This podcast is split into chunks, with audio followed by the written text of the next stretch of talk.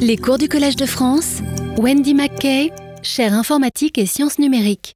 Alors, bonjour, je m'appelle Wendy McKay et... Ok, interagir avec l'ordinateur, quatrième leçon, l'évaluation des systèmes interactifs. Alors, la question c'est comment on peut évaluer les systèmes interactifs? J'ai parlé dans les leçons 1 et 2 sur les capacités de l'utilisateur et les capacités de l'ordinateur. La semaine dernière, on a parlé de euh, la conception des systèmes interactifs et aujourd'hui, on va parler d'évaluation des systèmes interactifs. Et juste pour se souvenir, il y avait les quatre phases qu'on fait dans le cycle de conception et évaluation. Il y a la partie comprendre l'utilisateur, générer des nouvelles idées, concevoir le système, évaluer le système. Et en plus, c'est très important de voir que c'est un système de conception et reconception, ce qu'on appelle le redesign. Alors, il y a les aspects qui sont liés avec agrandir l'espace de conception, élargir c'est la partie divergente. Il y a aussi les moments où il faut faire des choix. Il faut converger sur euh, les, les, idées précises. Et on peut aussi concentrer sur les utilisateurs ou le système ou l'interaction surtout entre les deux. Alors nous avons cette approche qui est, on est dans une science artificielle et il y a le va-et-vient entre la théorie et l'observation, ce qu'on voit dans les systèmes scientifiques, on peut commencer avec l'observation comme les anthropologues et faire la théorie et continuer avec l'observation. Ou on peut aussi commencer avec une théorie comme l'ADN, par exemple, et observer et faire ça. Mais en interaction humaine-machine, on a aussi cet aspect ici, c'est la le design ou la conception des systèmes interactifs. Et pour faire la recherche en IHM, on peut faire n'importe quelle trace, plein de chemins entre eux. Et aujourd'hui, je vais parler de plusieurs chemins. Juste, encore une fois, un petit répète, mais c'est une science, euh, une discipline pluridisciplinaire, et on tire beaucoup euh, des... Euh, des choses, euh, sciences nature, mais surtout psychologie, sociologie, physiologie. Mais aussi, il y a des aspects ingénierie et les aspects de design. Et tout ensemble, on va faire quelque chose de cohérent entre eux. Alors, pour faire l'évaluation, il y a toute une série de choses à réfléchir pour choisir des méthodes. Première chose, on peut regarder est-ce que ça marche. On crée un système interactif où on cherche et on, trouve une technique d'interaction, on va savoir si ça marche. Et on a des euh, techniques pour trouver des problèmes. Si on regarde une méthodologie, on commence toujours avec une préparation. Il faut s'installer, il faut créer un espace pour faire l'expérience ou faire l'étude ou n'importe quelle méthode. Et pendant, il y a une série d'activités. Normalement, on doit collecter des informations. Dans l'évaluation, on collecte les questions de recherche, si je suis chercheuse, et les fonctions à ajouter, ça c'est souvent du côté entreprise et tout ça. Et on peut le faire dans une manière assez abstraite sur le total du système ou dans un contexte. Par exemple, on peut trouver des situations où il y a des pannes à résoudre, et ça, c'est euh, on garde le contexte de l'utilisation qui est important. Après, on fait la collecte des informations, on revient et on représente des informations. Et on peut demander des questions, par exemple, on peut faire un questionnaire ou une tâche de jugement. On peut aussi conduire l'expérience. Euh, une étude d'utilisabilité, expérience contrôlée, ça c'est des choses dans cette rubrique abstrait, ça. Et là, on peut aussi faire des choses contextuelles. Et vous allez voir des exemples de tout ça. Et à la fin, il faut interpréter les données. Et on a des interprétations qui sont quantitatives et qualitatives. Et dans plein de méthodes, on fait les deux ensemble. Et à la fin, encore une fois, c'est très important, si on fait une méthode de la conception ou de l'évaluation, il faut créer quelque chose, un artefact qui représente les résultats de ce qu'on a fait. Et voilà, avant, on a parlé de tout ça. Aujourd'hui, on va parler de ça et un peu de ça. C'est l'évaluation et le redesign. OK, évaluation. Une chose importante, c'est le contraste de perspective. On, a, on peut faire l'évaluation avec un système spécifique, avec le chapeau d'un concepteur. On peut aussi parler comme un chercheur. Et les perspectives sont un peu différentes. On utilise souvent les méthodes qui ont l'air similaires, mais les objectifs sont différents. Alors le concepteur veut vérifier que le système actuel fonctionne bien. Et c'est pour une entreprise ou quelque chose. Un chercheur, nous, on veut créer et vérifier les nouvelles théories et les idées de conception. Et en fait, le but, c'est que nous, on peut produire euh, les, compréhensions des utilisateurs et les systèmes interactifs pour aider les gens après. Mais ça, ce n'est pas le but de faire ça pour un, système spécifique. Alors, l'approche industrielle, on commence avec les études qui regardent les utilisateurs dans un marché spécifique et on essaie d'évaluer leurs besoins et trouver s'il euh, y a des technologies qu'on peut implémenter pour les aider et qu'on peut vendre.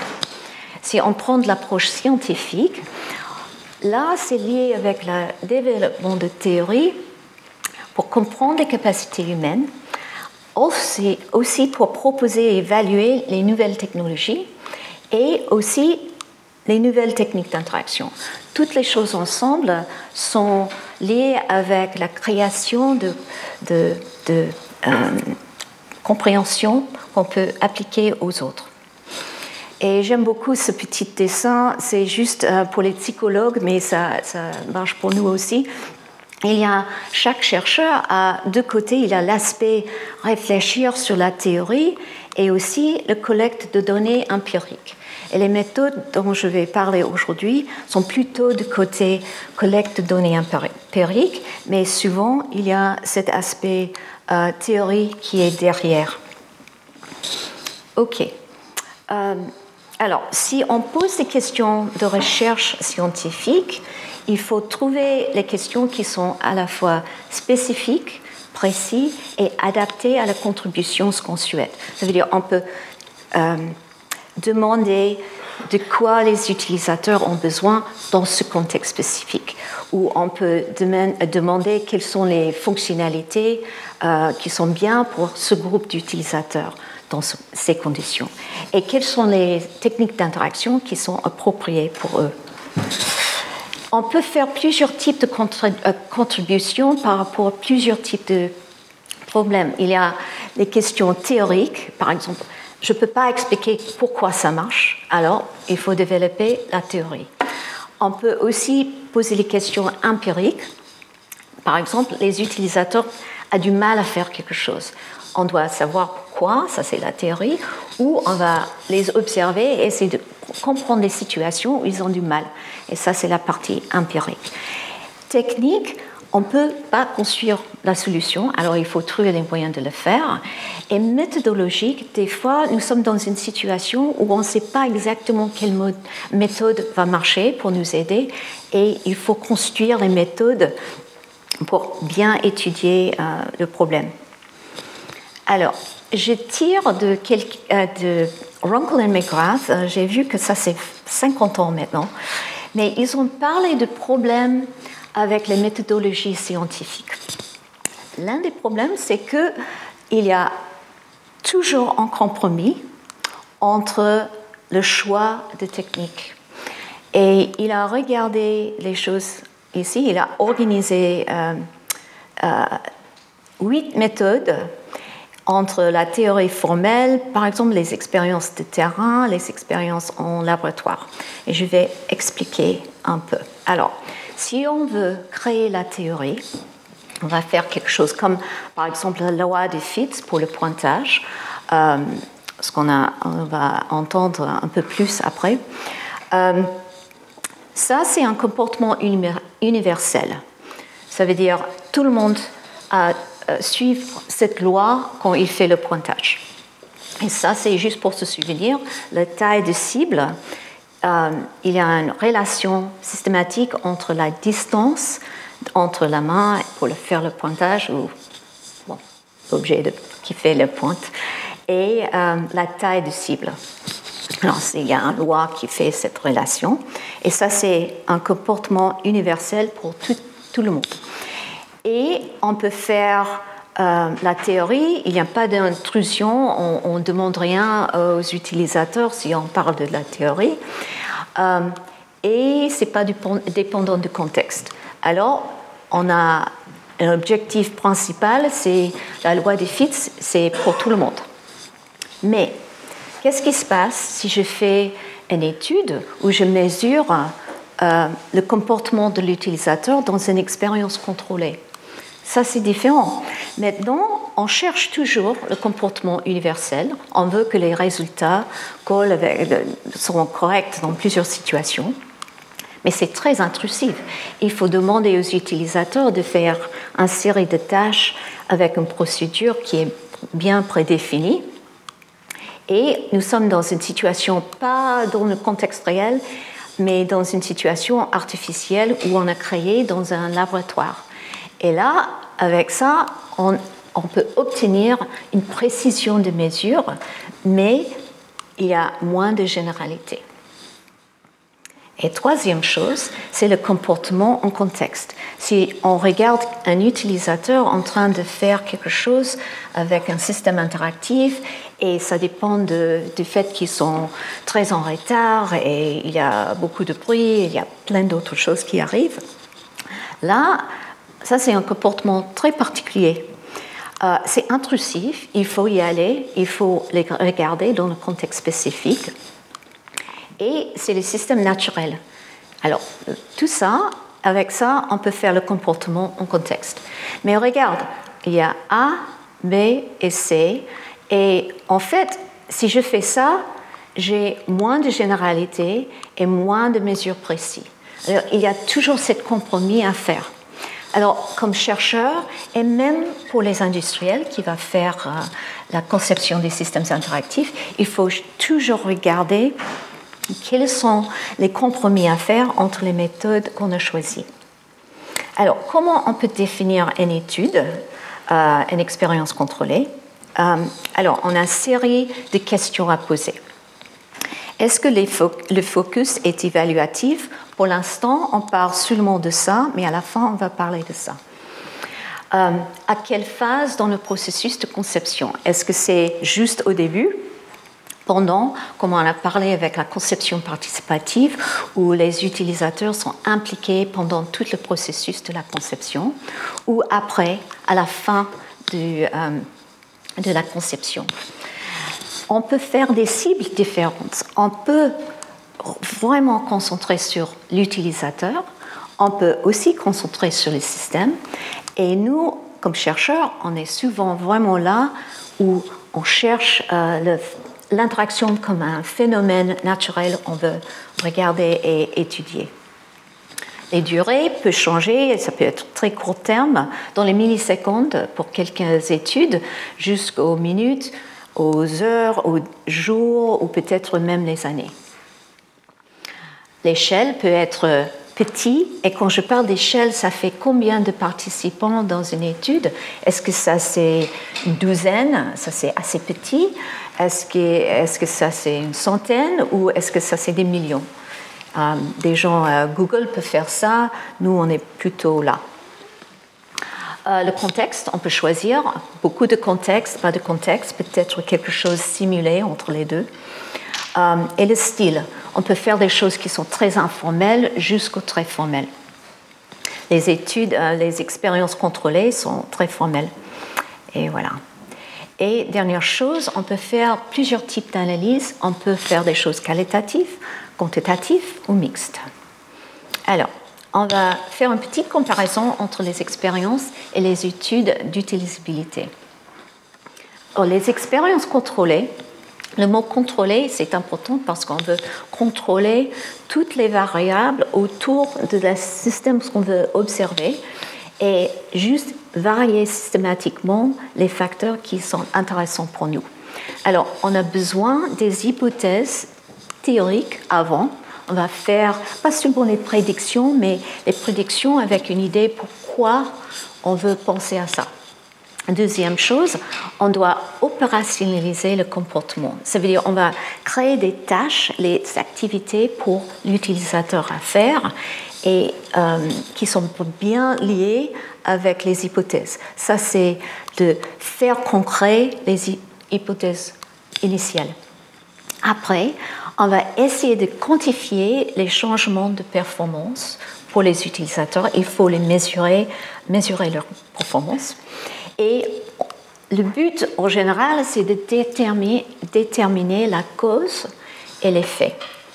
Si on regarde ici, une étude d'utilisabilité, ça c'est plutôt ce qu'on fait dans les entreprises. Et là, on va tester les produits qui existent ou les prototypes avancés. On va chercher, euh, on va voir si les utilisateurs peuvent accéder à la fonctionnalité, peuvent vraiment utiliser le système. Et on peut déterminer si les utilisateurs peuvent atteindre leurs objectifs avec le système. Alors, regarde, c'est un style un peu différent. Alors, regarde avec mon petit dessin là, on a tout euh, le processus théorie, design, observation, et après on revient aux théories et on peut faire cet aller-retour, mais on commence avec une théorie, une question de recherche spécifique.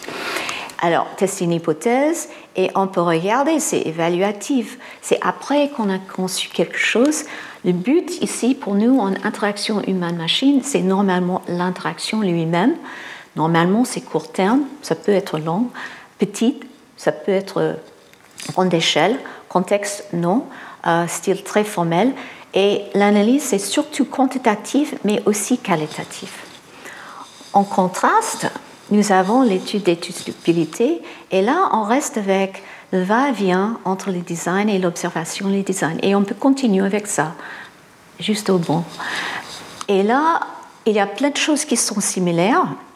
C'est un peu moins formel, c'est aussi quantitatif et qualitatif, mais le but, c'est vérification de l'utilisabilité du système. C'est pas pour euh, évaluer le cause et effet euh, lié avec nos hypothèses.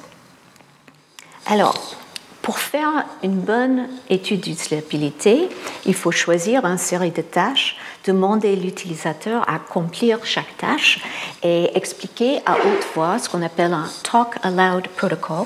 Ça veut dire un protocole pour demander les gens à expliquer au fur, et à mesure ce qu'ils font. On mesure le temps d'exécution et on cherche euh, les problèmes et des choses qui ne vont pas et on fait un entretien à la fin comprendre ce qui se passe. Il faut réfléchir beaucoup sur euh, la conception d'une étude comme ça. On peut, qu'est-ce que ça veut dire en étape pour l'utilisateur de leur perspective? Qu'est-ce qui se passe si l'utilisateur ne peut pas faire les tâches de tout? Qu'est-ce qui se passe si le système est mal installé? Quelles sont les conclusions qu'on peut tirer avec ça? Quelle est l'importance des connaissances préalables de l'utilisateur et est-ce que ça marche différemment dans les contextes différents. Alors, je donne un petit exemple d'une expérience contrôlée, ce qu'on a fait il y a un certain temps. Euh, ça, c'est dans une situation de jeu vidéo euh, où il y a une caméra comme ça et je peux me voir et je peux utiliser les, euh, les objets comme ça ou juste ma main pour choisir des objets. Et on fait des exemples il y a beaucoup d'items de menu, ah, excuse-moi, beaucoup là, et peu, et aussi avec la main ou avec un objet que le système peut détecter. Bon. Et la question, c'est quel geste est le plus rapide avec moins d'erreurs et on peut déplacer la main ou déplacer un objet coloré. Ça, c'est un style ou un truc très lié avec deux types d'interactions, ce qu'on peut faire. Et l'hypothèse, c'est que avec trop de choix, c'est difficile. Et aussi, euh, on vient de, avec euh, les principes de proprioception et de garder les choses en main. Et en fait, c'est plus facile de garder un objet utilisé pour choisir que juste utiliser la main. Alors, j'explique une autre expérience qui est un peu plus compliquée, mais pour regarder un peu comment on pense à la conception de toutes les variables et comment les gérer pour créer une expérience où on peut trouver des informations intéressantes. Alors, on a utilisé ce qu'on appelle la magicienne d'os, ça veut dire l'expérimentaire, et derrière un rideau ou dans une autre salle. Et il y a deux personnes, euh, il y a deux participants ici.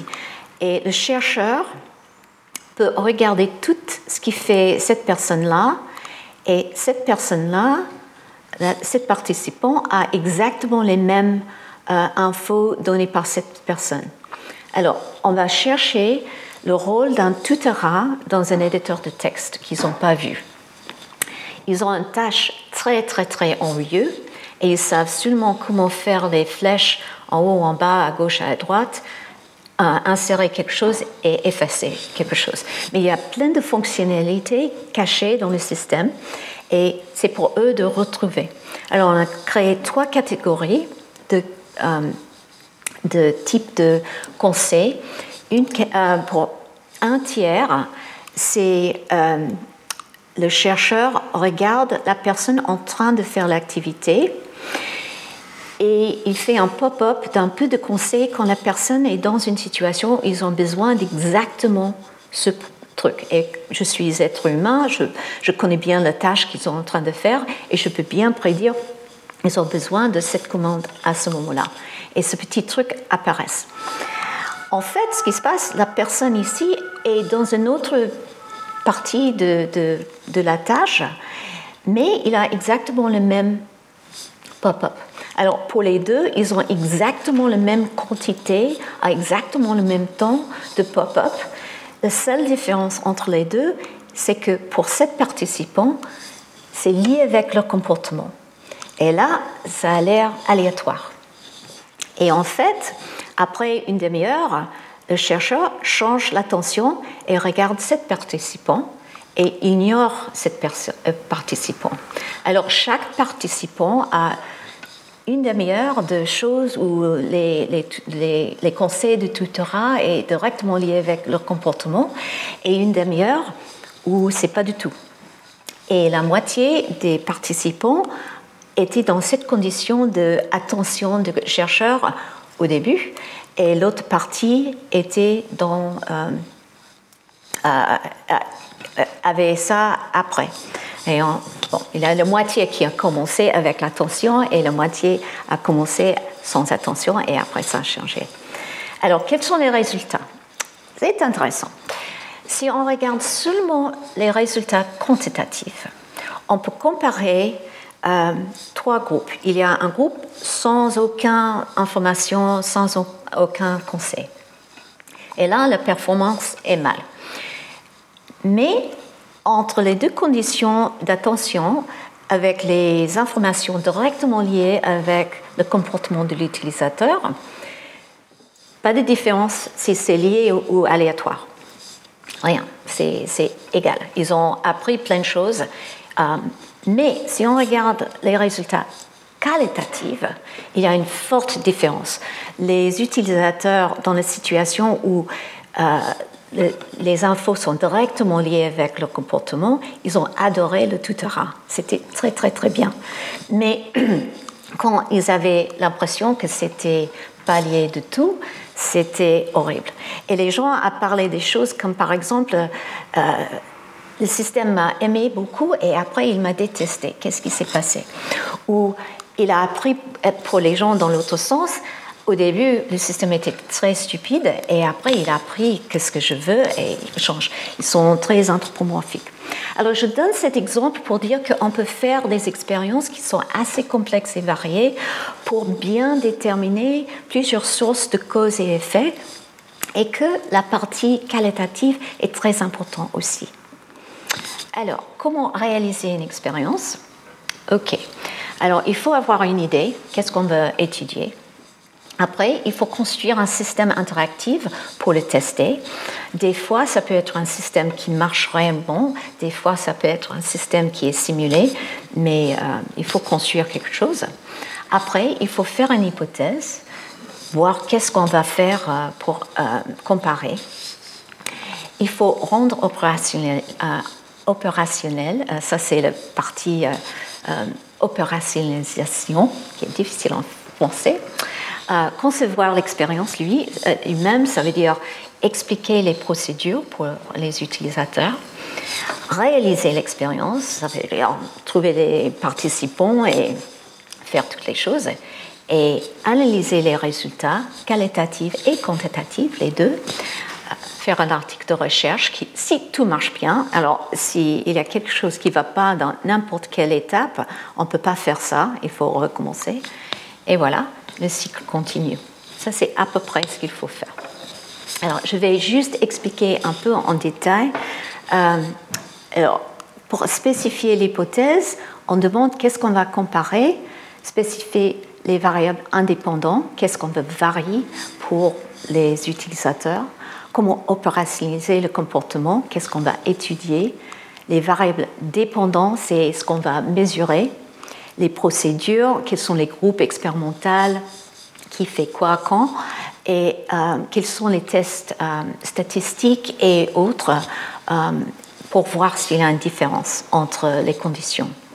Alors, je donne l'exemple comparaison entre les menus linéaires, ce qu'on dit en anglais, c'est un pull-down menu, et un menu circulaire. Alors, on dit quelque chose qui commence avec ce qu'on appelle l'hypothèse nulle. C'est pas une hypothèse stupide, c'est nul dans le sens zéro. Et on commence avec euh, une phrase pour dire qu'il n'y a pas de différence entre la performance des utilisateurs en termes de temps ou d'erreur, ça veut dire avec les mesures qu'on a choisies, pour l'activité, la tâche, ça veut dire la sélection d'un item dans un menu circulaire ou linéaire, quelle que soit l'expérience de l'utilisateur. Et on dit ça parce que ça vient de Karl Popper et l'idée de falsification, mais bon, tout intérêt derrière. Mais pour faire les statistiques, on commence à voir les deux choses, les performances sont égales. Et si on voit une différence, on peut dire qu'il y a une différence. Il faut faire une barrière, un threshold entre les deux. Et euh, si ça dépasse cette euh, ligne, on peut dire qu'il y a une différence réelle. Après, on peut choisir des variables. Ici, ce n'est pas seulement le type de menu, linéaire, circulaire, mais il faut aussi regarder combien d'éléments dans chaque menu. Est-ce qu'il a 6, 9, 3 S'il y a peu d'items, peut-être il y a peu de différences, mais peut-être ça change s'il y a beaucoup d'items. Et on crée euh, les conditions qui sont les combinaisons de chaque euh, facteur linéaire ou circulaire et chaque autre facteur avec toi. Et on dit il y a 2 par 3, 6 conditions uniques. Après, on spécifie les variables dépendantes, qui dépendent du comportement de l'utilisateur, qu'est-ce qu'on va mesurer? Souvent, on fait le temps, erreur, aussi les préférences, qui préfèrent peut-être, euh, il peut préférer quelque chose et être plus performant sur une autre chose, et il faut savoir. Et après, on va faire une tâche qui est assez simple à, expliquer et aussi pour euh, l'utilisateur à faire. L'idée, c'est on va essayer d'éliminer les préjugés, les autres facteurs externes et ne pas faire quelque chose qui est trop, trop irréaliste.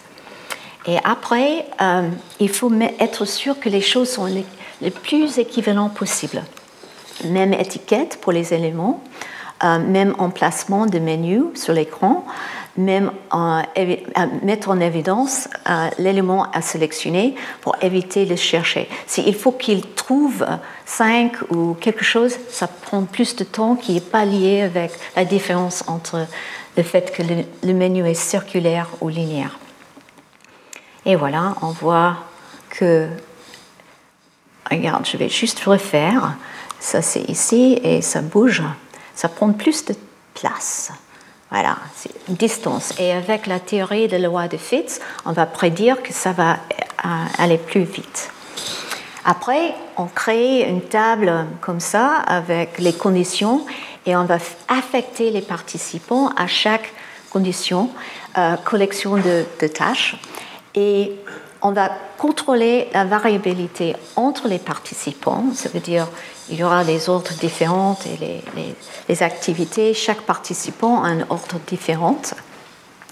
Et le plan entre participants, on va assurer que chaque, dans, un, dans ce style d'expérience, chaque participant effectue toutes les conditions et on regarde l'effet de l'ordre apprentissage, ça veut dire je deviens mieux en mieux, ou le fatigue, je suis de plus en plus fatigué. Il faut changer l'ordre pour éviter d'avoir cet effet-là et pas l'effet de l'une des conditions. Ok, on a créé un système qui s'appelle Touchstone. Ça, c'est une plateforme pour la conception d'expérience. Je vais juste montrer rapidement une petite vidéo qui explique qu'est-ce qu'on fait euh, pour la création des expériences. Il y a ce... Je pense qu'il bouge. Qu'est-ce qui se passe? Hein? Hein? Bon, pas grave, je vais juste dire. Alors, on peut créer euh, les codes pour exprimer les expériences. On peut regarder les tables, on peut créer les tables pour organiser l'ordre des expériences et on peut aussi choisir combien de participants sont nécessaires pour avoir assez de participants pour avoir un effet euh, qu'on peut être assez sûr de résultat. Ok, je vais juste. Ok. Dernière chose, on va réaliser l'expérience et en fait, on regarde à chaque participant, ça c'est P1, il faut donner un numéro euh, et attribuer les euh, conditions en fonction des idées. Et on va recueillir euh, les données expérimentales. Regarde cette table, on a P1 commence avec un menu circulaire de taille 6 et c'était le premier système et C1 euh, il peut essayer plusieurs fois et ça, c'est son temps de, performance et il a réussi. Et si on regarde ici, euh, il a toutes les, les, menus différentes et les variations et combien de fois il a fait et le résultat. Et avec ça, on peut faire les analyses de résultats. Et si on regarde, le truc qu'on fait dans ce type d'étude s'appelle une analyse de variance. ANOVA, c'est Analysis of variance. Et l'idée, c'est de détecter les effets principaux et si le type de menu affecte le temps de sélection et le taux d'erreur. Et on voit qu'en en fait, si on compare linéaire et circulaire par rapport au temps, on voit que linéaire, c'est beaucoup plus long que circulaire. Et aussi, il y a beaucoup plus d'erreurs que le menu circulaire. Alors, ça donne la question éthique. Qu'est-ce qu'on va faire pour protéger les utilisateurs dans ces expériences? Alors, une chose, euh, j'ai fait une étude il y a longtemps maintenant euh, qui s'appelle Ethics, Lies and Video. Et ce que j'ai réalisé, j'étais formée comme psychologue. J'étais formée avec l'idée qu'il faut toujours protéger le participant dans une étude. Mais il y a des autres disciplines qui n'est pas le cas. Ils protègent quelqu'un, et le mot éthique est très important dans chaque discipline, mais qui il protège n'est pas le même. Alors pour un journaliste, il y a cette idée, on peut faire une interview avec quelqu'un, mais on ne peut pas protéger cette personne. L'idée, c'est de euh, protéger les intérêts du public, de trouver la vérité. Et si ça, c'est pas bien pour la personne qui a été interviewée, je pense à Prince Andrew, par exemple, il a fait un entretien qui n'était pas bien pour lui. Alors, euh, pour les journalistes, ils ont bien fait un truc éthique. Pour un, scientifique, c'est pas éthique. Il faut protéger cette personne. Pour un consultant dans un, dans une entreprise, il veut protéger leurs clients par les participants. Et s'il y a une entreprise comme Google, il ne s'intéresse pas aux participants, il s'intéresse à protéger les intérêts de Google. Alors il faut faire attention parce que beaucoup de monde parle d'éthique, mais il y a un truc spécifique pour les chercheurs qui fait les expériences de ce type. Alors, euh, on utilise euh, un conseil d'éthique dans les universités et les endroits académiques comme le CNRS ou l'INRIA euh, pour chaque expérience. Et ça vient des systèmes pour les études médicales, mais c'est aussi important pour toutes les expériences, euh, expérimentations avec les participants humains. Et il y a une série de buts, euh, de choses. Il faut toujours expliquer à la personne quel est l'objectif de l'expérience et décrire en détail qu'est-ce qu'ils vont faire. Et quels sont les risques Ils sont limités, on espère. Et quels sont les bénéfices peut-être Peut-être ce n'est pas beaucoup de bénéfices, mais peut-être il y a quelque chose. Euh, on va expliquer comment on va protéger leur identité et s'il y a une compensation, s'ils ont payé ou non. Et il y a quelque chose de très important, cette idée d'arrêt. On peut expliquer que l'utilisateur peut se retirer à n'importe quel moment. Ce n'est pas le fait que la personne doit commencer et s'ils ont mal, hein, il va rester dans la situation.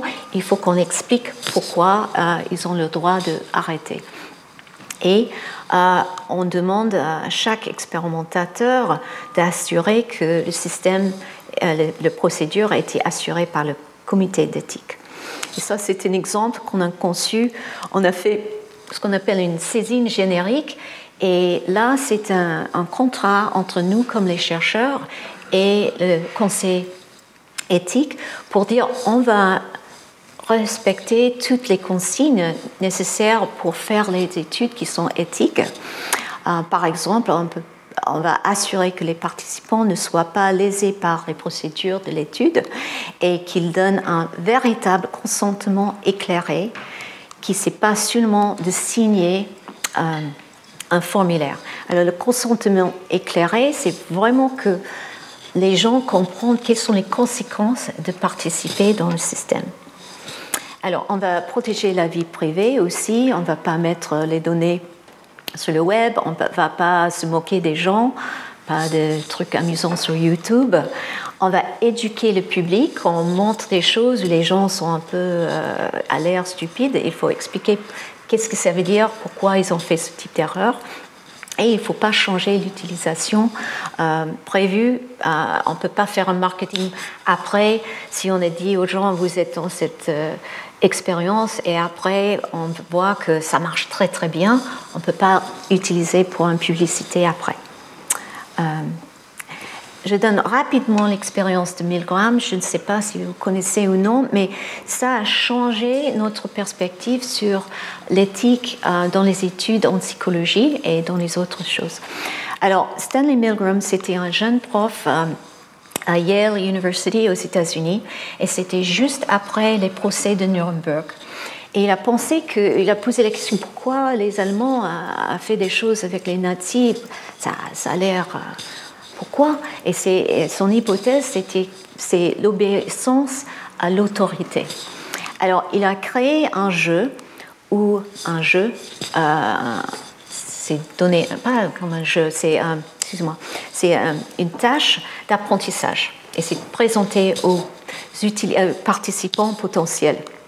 Alors, il a posé la question est-ce que les gens ordinaires vont donner un étranger un choc électrique mortel au nom de la science? Et pour faire ça, il a créé cette expérience un, tâche d'apprentissage par paire, ça veut dire je pose une question à quelqu'un et il répond, et s'il répond correctement, rien ne se passe, mais s'il fait une erreur, je fais un choc. C'est ça qui est présenté aux participants.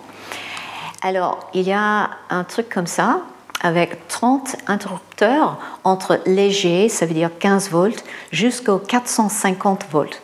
Et ils ont fait un truc en rouge et après XXX pour dire ah, c'est beaucoup. Et euh, dans l'un des conditions, ils ont choisi euh, des gens qui ont dit euh, oui j'ai un, un, problème cardiaque, est-ce que ça va? L'expérimentateur dit ok. Alors ce qui n'est pas compris par le participant, c'est en fait il n'y a pas un vrai enseignant et étudiant. Euh, il est là et il donne l'impression que c'était choisi aléatoirement, mais en fait le participant est toujours l'enseignant et l'étudiant, c'est toujours quelqu'un qui travaille avec l'expérimentateur. Et il prétend de, réagir au choc. Et à la fin, ils ont observé que deux tiers des gens ont allé jusqu'au fin, même si la personne a hurlé et après ne pas répondu. Ils ont continué à choquer des gens. Alors ça a arrêté la partie euh, est-ce que c'est un problème avec les Allemands? Parce que c'était les gens aux États-Unis. Alors c'est pas ça. Et ils ont continué avec toute une série de choses. Le problème avec cette expérience, il y a plein de choses. C'est très malin comme style d'expérience, mais en même temps, c'est aussi un gros problème pour les participants. Ils commencent à avoir des doutes sur eux et ça a changé vraiment euh, cette idée comment on va protéger les participants dans une expérience d'être dans une situation. Il, il, faut prendre des années de thérapie pour voir que moi je suis capable de choquer quelqu'un jusqu'au mort. Alors c'est complexe la partie éthique. Ok, maintenant je vais sauter aux autres méthodes d'évaluation. On a parlé beaucoup d'expériences, mais il y a plein d'autres choses. Il y a Cook et Campbell qui a parlé des quasi-expériences. Et là, c'est le problème. Qu'est-ce qu'on va faire dans un contexte réel? On doit être sûr de, On va faire une inférence causale dans un contexte où on ne peut pas avoir les traitements, qu'on n'a pas de contrôle de mesure de résultats et on n'a pas des unités expérimentales euh, qu'on peut contrôler. Et euh, on ne peut pas faire l'affectation aléatoire non plus. Alors la solution, c'est de rendre explicite ce qu'on appelle les menaces de validité externe. Ça veut dire euh, la valeur de vérité est relative et on peut dire c'est pas juste 100% ou zéro, mais avec une menace euh, plus élevée, on peut dire moins, euh, on a moins de confiance dans les résultats, mais on peut dire quelque chose quand même. Alors il y a quatre types de validité. Bon, c'est plus compliqué que ça, mais on Alors, il y a la validité de conclusions statistiques. Ça veut dire, si les inférences, euh, il y a une corrélation qu'on a trouvée entre les facteurs et les résultats, sont-elles valides? C'est correct. Est-ce qu'il y, a la, il y a la validité interne? Est-ce que la corrélation observée est bien liée entre le facteur A et le résultat B? Et est-ce que A a causé des choses? On a vu beaucoup... Euh, d'expérience euh, récemment avec le Covid et on voit une corrélation euh, entre les gens comme ça et les gens comme ça, mais on ne sait pas si ça a vraiment dû à une certaine cause ou c'est juste statistiquement là. Il y a validité de la construction. On peut créer une expérience où on a des résultats qui sont très forts, euh, fiables. Mais par exemple, si je fais une étude et je compare le niveau de capacité en mathématiques avec les gens de cette taille-là et les gens de cette taille-là, ça veut dire les adultes et les enfants, je peux dire qu'il y a une forte corrélation. Les gens de cette taille-là sont très forts en maths par rapport aux gens de cette taille-là. Mais ce n'est pas dû à leur taille, c'est dû à leur âge, l'expérience et tout. Alors, il faut regarder si on a bien construit euh, l'expérience. Et à la fin, il y a la validité externe. Est-ce qu'ils sont valides dans les autres contextes, pas seulement dans le contexte qu'on a vu? Alors, on va voir la différence entre l'expérience contrôlée et voilà, pour faire une étude de terrain. Alors maintenant, on peut être plus générative. On peut faire ça pendant la phase de communication, on cherche toujours l'interaction, on peut faire beaucoup plus long terme, échelle petite mais aussi grande, contexte bien sûr, il y a beaucoup de contextes, ça peut être moins formel normalement et mix normalement de données différentes. Alors ça c'est un exemple d'étude de terrain. Et je donne quelques exemples d'études différentes. Alors il y a euh, les architectes paysagiste et il veut concevoir, euh, utiliser un système bimanuel pour concevoir un paysage. C'est euh, euh, Andrew Webb qui a regardé la chaîne cinématique d'Yves Guillard qu'on a parlé dans le leçon 1. Et on voit le rôle des deux mains. Il y a la main dominante et la main non dominante. Et normalement, la main dominante est utilisée pour dessiner comme ça, et il y a aussi une main pour manipuler les outils. Et euh, Andrew a regardé ça et il a dit, bon, peut-être on peut utiliser l'espace euh, en dessous euh, des, des, outils pour faire quelque chose. Et ce qu'il a fait, c'est qu'il a regardé beaucoup de paysage en train de travailler. Et ce qu'il a trouvé, c'est qu'il y a trois phases différentes. C'est un phénomène qu'il a découvert. C'est que si je veux dessiner et j'utilise l'outil, je vais mettre ma main et j'utilise l'outil. Mais si j'ai déjà utilisé et je vais juste dessiner, je vais mettre ma main à côté en repos. Mais si je vais faire un choix entre deux mains, ma main flotte sur la table et je, dessine, mais je suis toujours préparée. Alors ça, c'est une indication que je vais changer l'outil. Et ça, c'est quelque chose qu'on peut utiliser dans la conception des techniques interactives pour utiliser cet espace pour prédire et aider les gens euh, à, faire quelque chose. Euh, et aussi, ça, explique que si on fait euh, un système où la main posée comme ça est aussi une technique d'interaction, il y aura une interférence avec ce système naturel d'utilisation des deux mains. On a fait une étude de terrain. Euh, j'avais un étudiant qui a regardé mon écran et elle a dit mais il y a beaucoup beaucoup de fenêtres. Comment ça se passe? Comment c'est possible? Et elle a fait une petite étude de terrain et là elle a regardé la gestion des fenêtres d'une douzaine de personnes. Et elle a regardé la durée de vie d'une fenêtre à l'écran et pourquoi il y a les fenêtres qui sont abandonnées euh, dans le temps. Et euh, ce qui se passe, c'est qu'elle copie chaque euh, utilisation de mouvement, création, effacement de fenêtres pendant deux semaines. Et en même temps, elle a fait une petite euh, question qui apparaissent de temps en temps, qui demande aux gens de réfléchir qu'est-ce qui se passe avec leur utilisation de fenêtres à ce moment-là. Et ce qu'elle a appris, c'est qu'il y a des fortes différences individuelles. Il y a des gens qui gèrent les fenêtres très bien, euh, et des gens comme moi qui ne le font pas. Mais euh, la raison que les gens dit, c'est les fenêtres ouvertes comme les rappels pour faire des choses. Et le problème avec trop de fenêtres, c'est qu'ils sont couverts par les autres fenêtres, ils perdent leur capacité de faire leur, leur rappel, et après ils sont abandonnés. Et il y a une forte relation entre les démarrages et les fenêtres abandonnées. Il y a aussi une autre étude. On fait euh, la mise à jour du système. On est un peu forcé de le faire de temps en temps. Souvent, c'est pour les raisons de sécurité, mais des fois, ça change aussi l'interaction avec le système.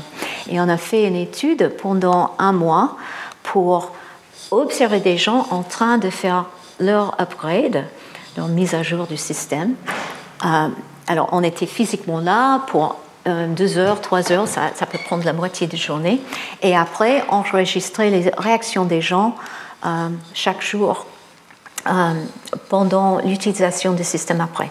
Et ce qu'on a appris, c'est que, en fait, dans le temps, les gens commencent à avoir de plus en plus de peur et ils attendent de plus en plus de temps pour faire un upgrade. Ils ne veulent pas le faire et il devient de moins en moins positif. Juste après euh, le nouvel système apparaisse, ils peuvent voir des choses qui marchent bien et pendant le temps, ils sont de moins en moins contents parce qu'ils voient plein de choses qui ont changé.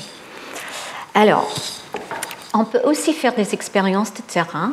Ça, c'est vraiment une expérience dans le sens expérience, mais dans une situation réelle. Alors, je donne une expérience par Aurélien Tabar, qu'il a fait avec les biologistes à l'Institut Pasteur. Et il regarde euh, dans euh, une observation euh, directe qu'ils téléchargent leurs données sur le web. ils comparent avec les autres données, effectuent les analyses en ligne et utilisent les outils graphiques en ligne. Alors, il y a un procédure, une série de choses. Et ils ont des centaines de sites web qu'ils utilisent et c'est vraiment difficile de gérer et garder la trace de chaque site. Euh, alors, il a fait l'observation, la conception participative avec eux, et après, il a créé un système qui s'appelle PageLinker. Et c'est juste une extension d'un navigateur web qui contextualise la navigation. Et l'idée, c'est quand je suis là et je trouve que cette gêne, et je vais trouver un autre lien pour faire, là c'est Genmark, hein, c'est le nom d'un lien. Et quand j'étais à cette étape-là, cette euh, lien était utile.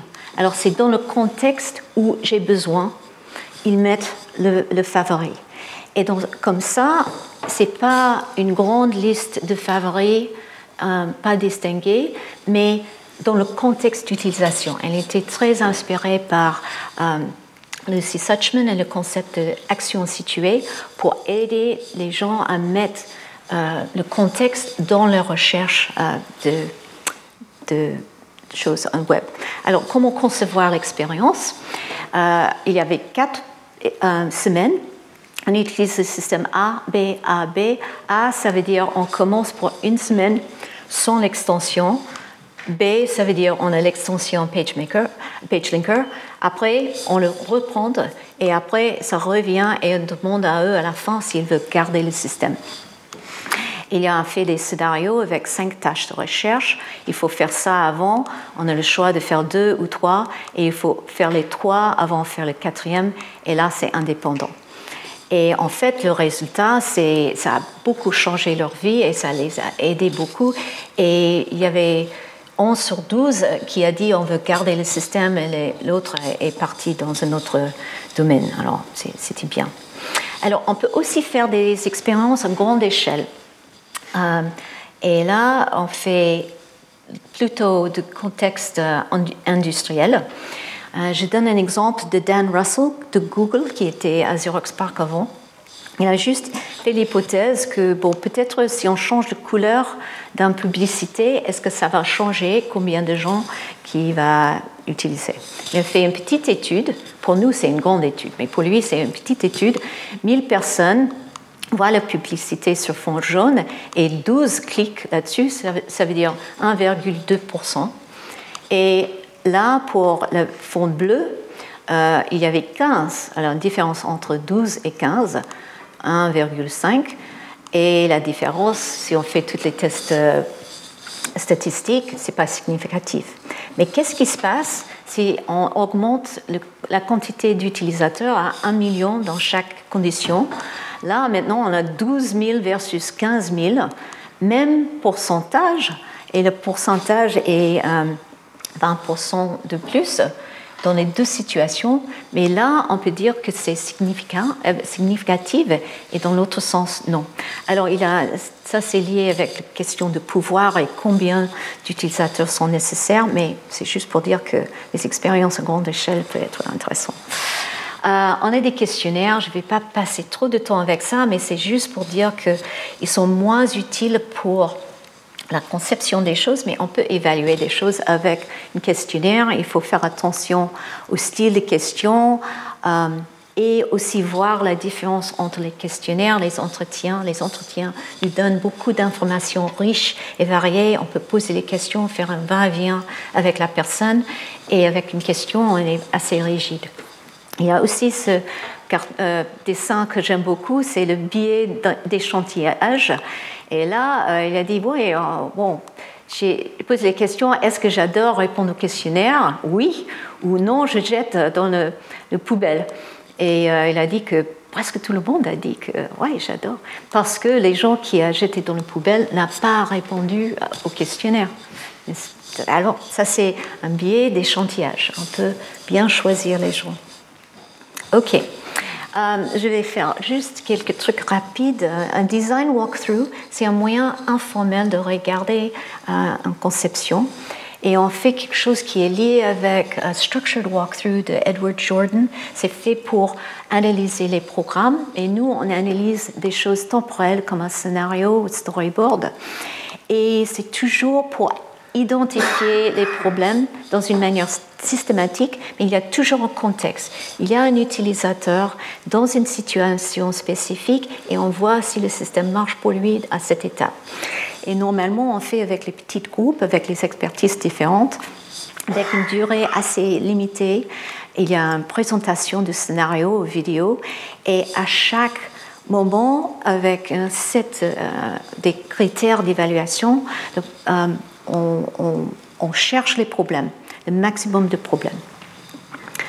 Alors, on peut faire des analyses quantitatives avec les statistiques. Je ne vais pas rentrer dans les détails, mais c'est juste que euh, on peut voir, par exemple, ici, on fait une comparaison entre les market menus, les euh, palettes flottants et les tool glasses, et on voit avec ça, ça c'est tous les points, mais là, nous donne euh, la moyenne. Ici, le floating palette, ça, ça prend plus d'action, alors c'est moins bien et les deux ici sont similaires. Le système JUMP nous donne un moyen visuel pour dire qu'il n'y a pas de différence significative entre les deux, Marking Menu et Tool Glass, mais là, c'est beaucoup plus, ça prend beaucoup plus de temps. Euh, mais je vais juste sauter rapide.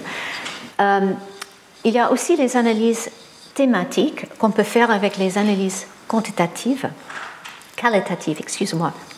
Et ça, c'est plutôt pour analyser les textes ou les transcriptions des entretiens, des choses euh, verbales. Et il y a deux approches. On peut faire quelque chose déductif. On commence avec une série de thèmes prédéfinis ou on peut faire inductif. Ça veut dire les données, les thèmes émergent euh, des données il y a une série d'étapes. Alors, c'est, même si c'est qualitatif, ça ne veut dire pas que c'est pas rigoureux, c'est très rigoureux, euh, mais on fait des choses dans un, format où on examine les données, familiariser avec euh, les données, on cherche et crée des codes préliminaires, on cherche les thèmes, euh, évaluer les thèmes pour voir, et ça c'est cyclique, on fait les choses et normalement, c'est fait avec plusieurs personnes qui regardent et s'ils sont d'accord avec les thèmes. Après, on finit avec une définition euh, des thèmes et écrire les résultats. Et ça, c'est quelques exemples de nos étudiants en train de faire ce type d'exercice. Et c'est vraiment euh, définir et organiser des choses. Il y a un autre truc que j'aime beaucoup de Nolwenn Modé euh, qui s'appelle les story portraits. Et pour elle, l'idée, c'est de capturer l'aspect riche et euh, euh, contextuel des données. Alors, elle, a fait des études des artistes et euh, artistes graphiques. Et pour elle, il faut trouver les photographes ou dessins de l'artefact et les dessins qui expliquent à chaque étape une description et qu'est-ce qui se passe. Alors, ça, c'est les photographes et ça, c'est les sketch ou dessin et les explications. Et ce qui est bien avec ça, c'est qu'on peut faire une analyse thématique avec les story portraits, c'est possible. Et on peut aussi faire des visualisations différentes, ça c'est les designers et les développeurs, et elle a mis l'aspect temporel et leur interaction l'un avec l'autre euh, dans un transfert euh, entre les designers et le programmeur. Dernière chose, c'est un système qui s'appelle DIVA. C'est ce que j'ai fait avec euh, Michel Baudouin-Lafont il y a un certain moment. Et là, c'est pour analyser le flux de données temporelles, les vidéos, des choses. Et en fait, ça, c'est. Je suis là à ce moment-là, après 15 minutes, par, exemple, dans la vidéo, mais il y a des tags que j'ai fait associés pour dire oui, il y a quelqu'un qui, avec les deux mains, qui interagir avec les strips papier dans une salle de contrôle. Et je peux taguer avec plein de choses. Et ça, c'est l'avenir, c'est ce qui va passer et c'est déjà passé. Et on va voir si la vidéo marche. Ouais, c'est très vieux, mais euh, ça, c'est un contrôleur aérien, on peut en parler. Le temps passe. Et ça, c'est des choses que j'ai déjà codées. Je peux changer l'échelle euh, pour voir des choses et je peux regarder dans l'avenir et après, à la fin. Je peux aussi ajouter les autres codes qui sont intéressants et ça peut être des codes liés avec... Euh, euh, il faut que j'arrête parce que je suis en retard. Alors, je vais finir avec la redesign et la reconception. Ça, c'est une image qu'on a déjà vue. Euh, et pour la reconception, il faut retourner dans ce cercle. Et la conception itérative implique le redesign. Et il y a toujours les principes sociotechniques qu'on peut utiliser pour regarder l'interaction entre les êtres humains et les technologies. Et avec ça, on, peut utiliser les principes pour observer le comportement, chercher les pannes, déconstruire, voir si les principes sont utiles et reconstruire pour générer des nouvelles solutions. Alors ça, c'est un walkthrough générative et on peut faire, on peut analyser quelque chose comme un storyboard par exemple avec la perspective d'une certaine théorie. Et on utilise la même procédure qu'on a fait avec un design walkthrough. Mais maintenant le but c'est pas seulement de trouver les problèmes mais aussi de générer les idées différentes. Et voilà on fait une combinaison d'un design walkthrough et un brainstorming pour générer les idées. Et dernière chose euh, c'est observation euh, structurée. On peut regarder, je ne vais pas rentrer dans les détails, mais on peut regarder et comparer les sketchs, le processus euh, des gens euh, pour faire des sketchs. Et ça, c'est un protocole assez élaboré pour comparer les systèmes, les situations où les gens créent les, les dessins pour eux et pour les autres. Et voilà, je vais juste sauter parce que alors, à la fin, en conclusion, on a vu qu'il y a toute une série de techniques, c'est diverses et variées. Il y a des techniques de conception, il y a des, techniques d'évaluation et il y a aussi des techniques pour la reconstruction et euh, redesign. Et toujours notre objectif, c'est de reconcevoir la prochaine génération des systèmes interactifs. Alors, je vais arrêter là. Euh, et juste euh, parler de faire introduire euh, Géry Casier, qui est le prochain c'est l'invité pour cette semaine, vient ici. Géry est professeur de l'Université de Lille et aussi il a un poste Institut universitaire de France. Et merci. Retrouvez tous les contenus du Collège de France sur www.colège-2-france.fr.